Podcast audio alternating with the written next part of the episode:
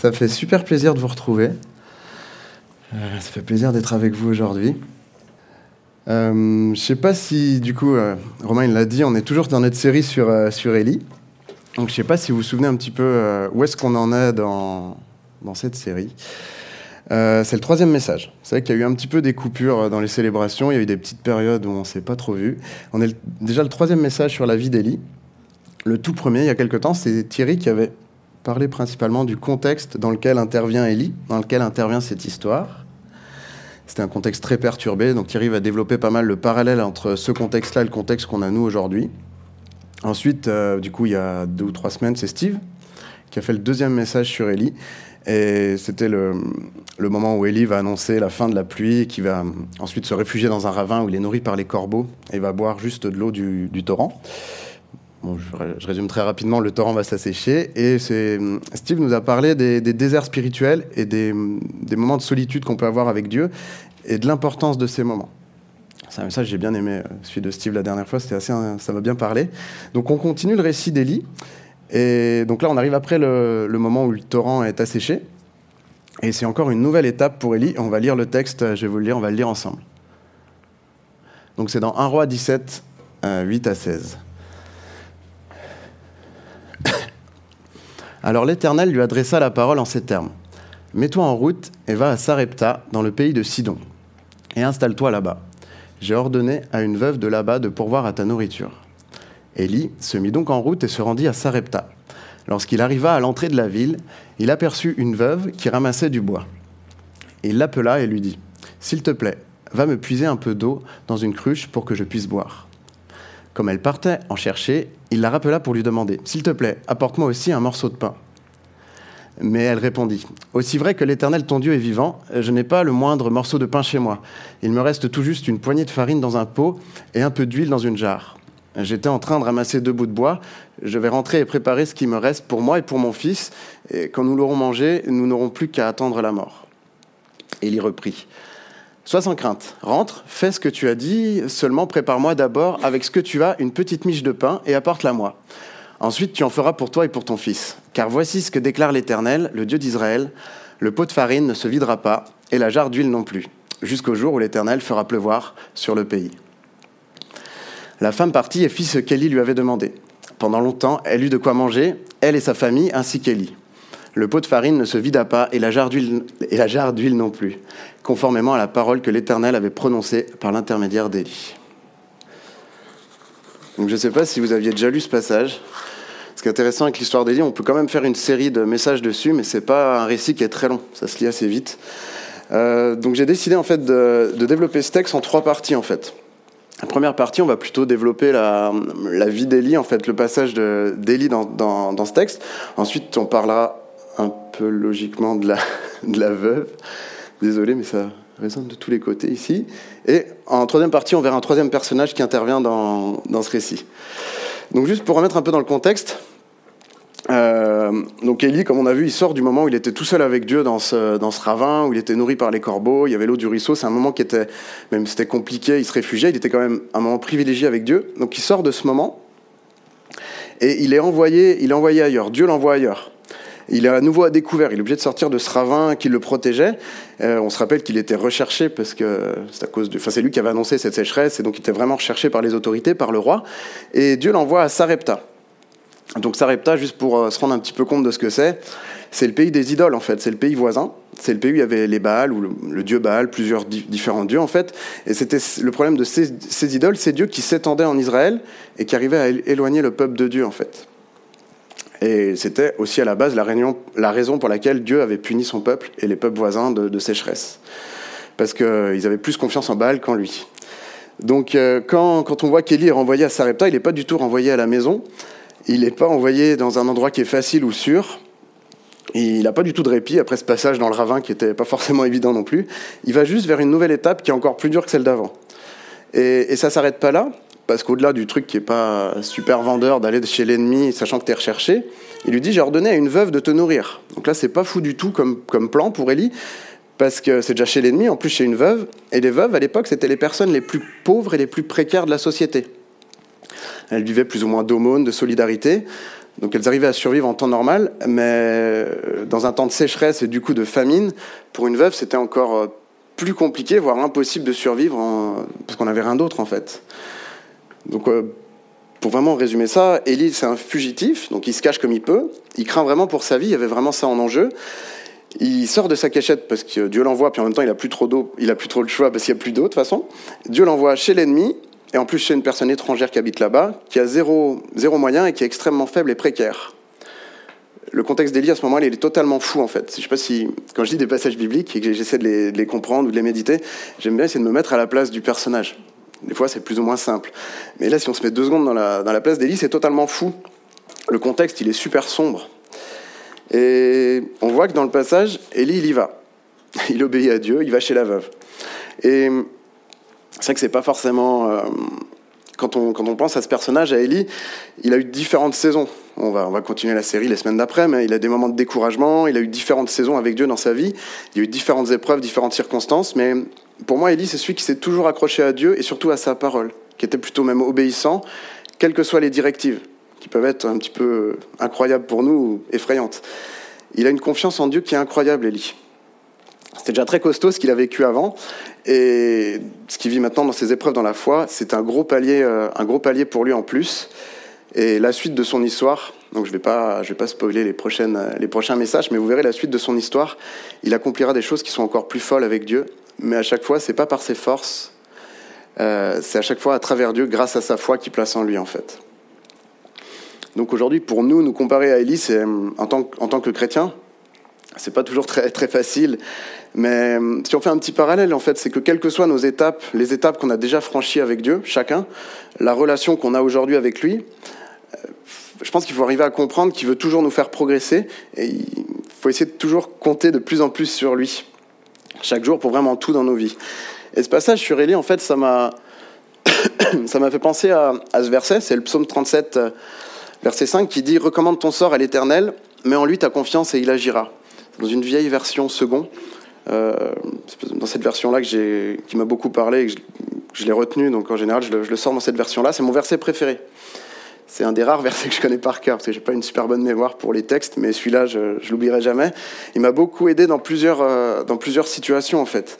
Ça me rappelle comment placer notre confiance en Dieu pour vraiment tout, et d'arriver à lui remettre nos vies, notre futur. Et pour, pour cette première partie, c'est vraiment ça que je voulais vous dire, de faire un peu le parallèle entre Élie, entre nous, le cheminement, euh, le cheminement qui est possible avec Dieu.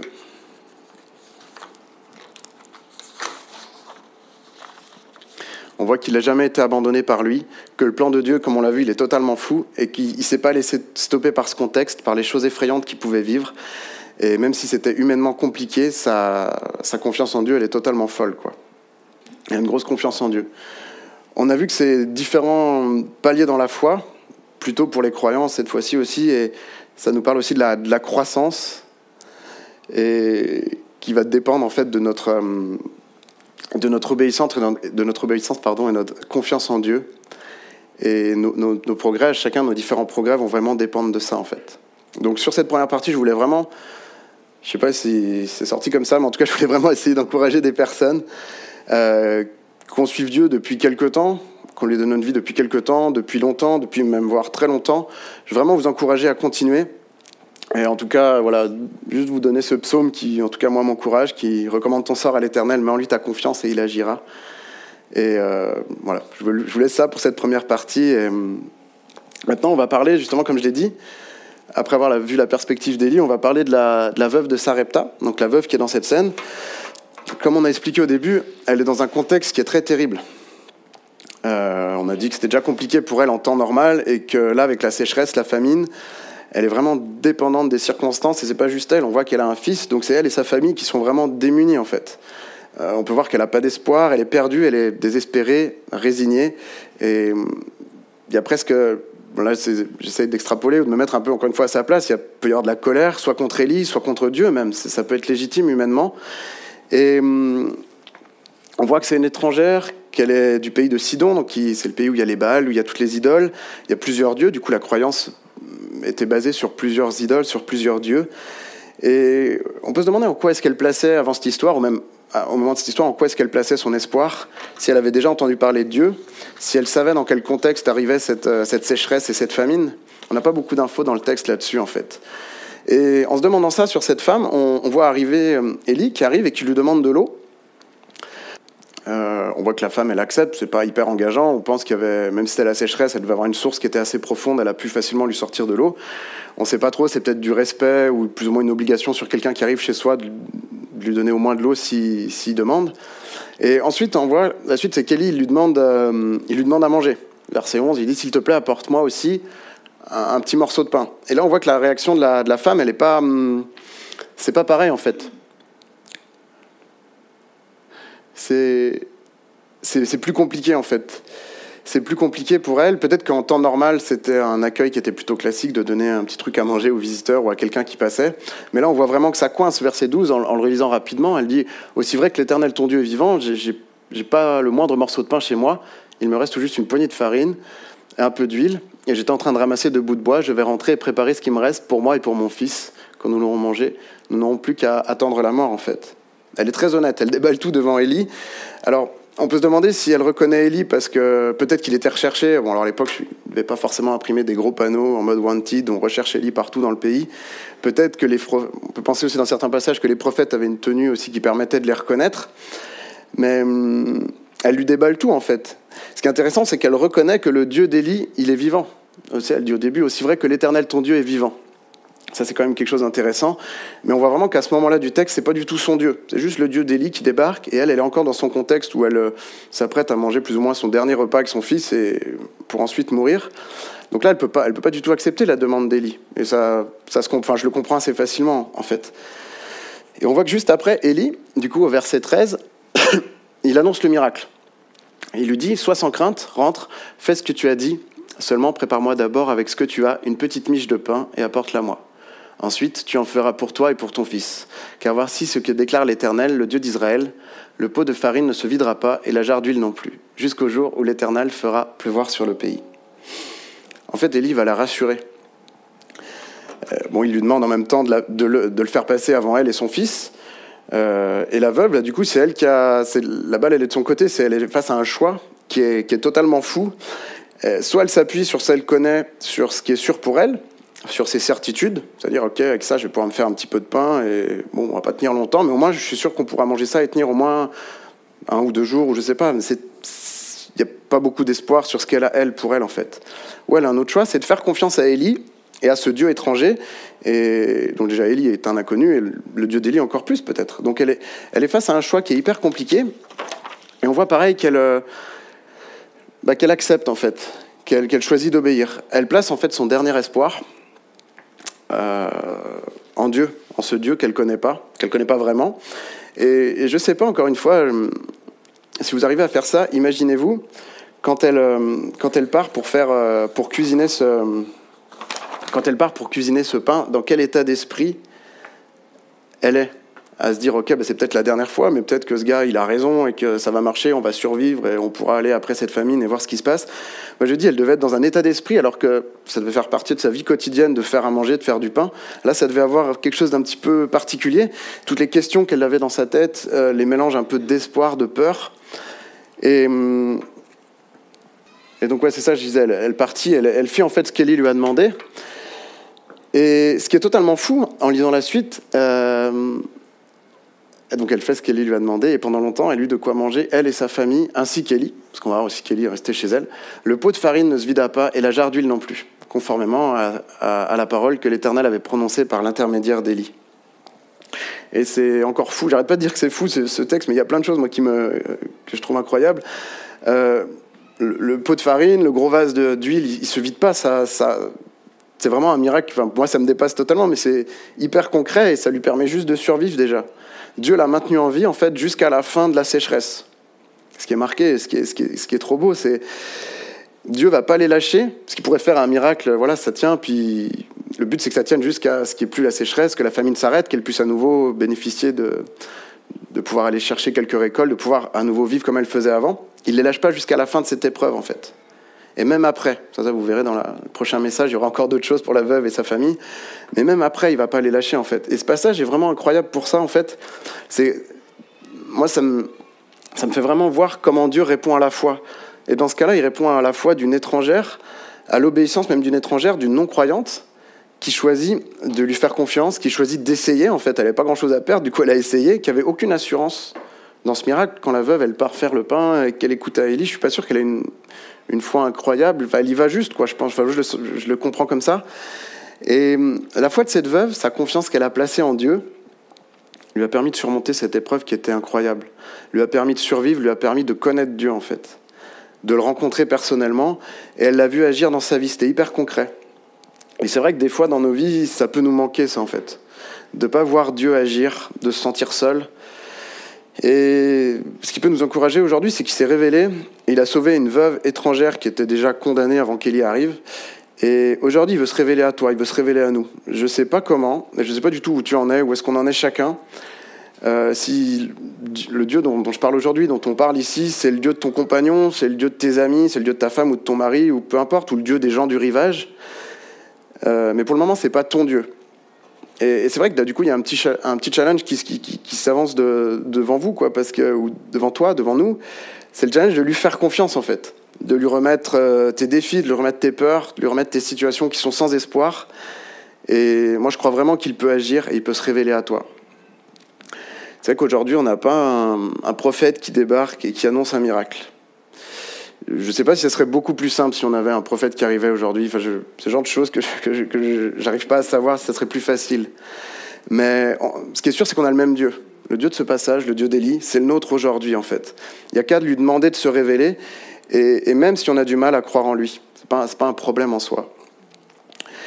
Euh, on verra ce que je disais dans les prochains messages, ça n'a pas empêché les, futures épreuves.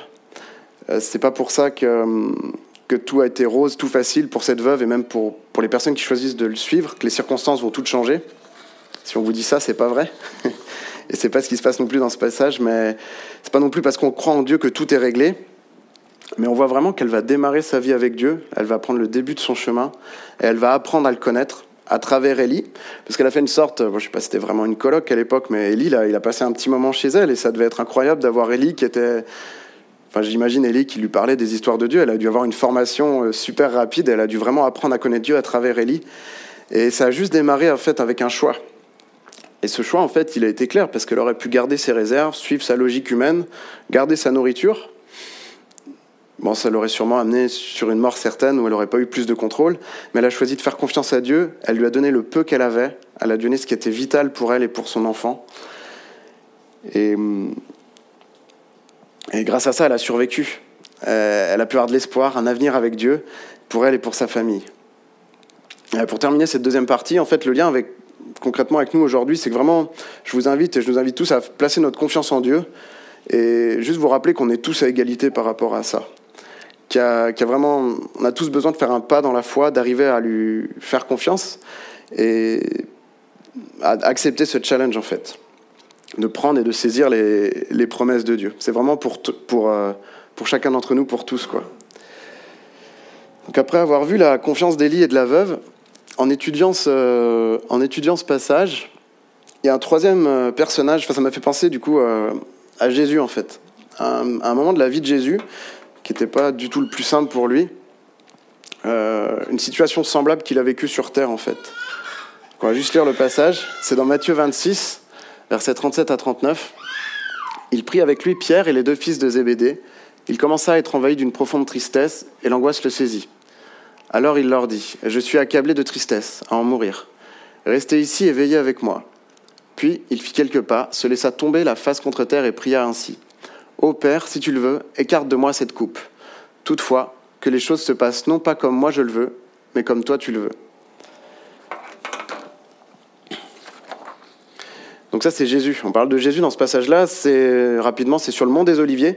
C'est juste avant que Jésus soit arrêté pour être ensuite crucifié. Et moi, ce passage m'a vraiment fait penser au un peu la situation où étaient les deux premiers personnages qu'on a pu voir. On parle de tristesse, on parle d'angoisse, de peur, de situations qui, plus ou moins sans espoir. Là, Jésus, dans ce passage-là, il sait ce qu'il attend en fait. On, sait que Jésus, pour, euh, on sait qu'il était pleinement Dieu, mais qu'il était aussi pleinement homme. Donc il pouvait avoir les mêmes sentiments. Dans, ce passage, ça parle de tristesse, d'angoisse. À un moment, c'est marqué accablé de tristesse à en mourir. Je ne sais pas si vous en êtes arrivé là dans, un moment triste de votre vie, mais c'est quand même hyper chaud. Et il tombe même à terre pour prier. Il est vraiment, il est vraiment pas bien, quoi. Quand, on lit ce passage, moi j'ai du mal à croire qu'on parle de. C'est dur de se dire qu'on parle de Jésus à ce moment-là. Que lui, il a vraiment vécu ça, en fait. Et que lui aussi, il avait le choix. Il savait ce qui allait lui arriver la croix, les souffrances, la honte. Il avait vraiment le choix d'aller là-bas ou pas.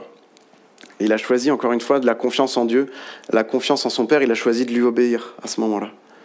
Bon, il y avait un gros enjeu, encore, c'est ça qui est différent avec les deux premières histoires, c'est un enjeu encore plus énorme, mais tout ça c'était pour nous, pour nous sauver.